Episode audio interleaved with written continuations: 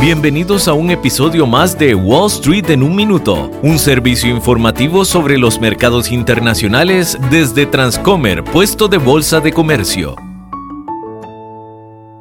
Soy Sari Hernández de Transcomer, puesto de Bolsa de Comercio. Agosto no ha sido un mes fácil para el SP500. En lo que va del mes, el valor de casi el 85% de las acciones en el índice han caído. En total, el SP500 ha perdido un 4.9% de su valor.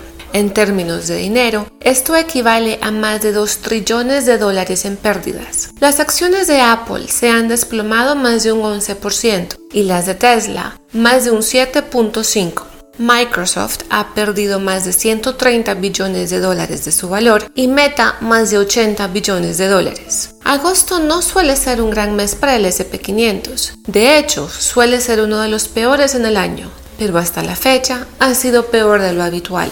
A pocos días del mes, Wall Street espera un milagro para no terminar en números rojos. Este episodio de Wall Street en un minuto fue presentado por Transcomer, puesto de bolsa de comercio.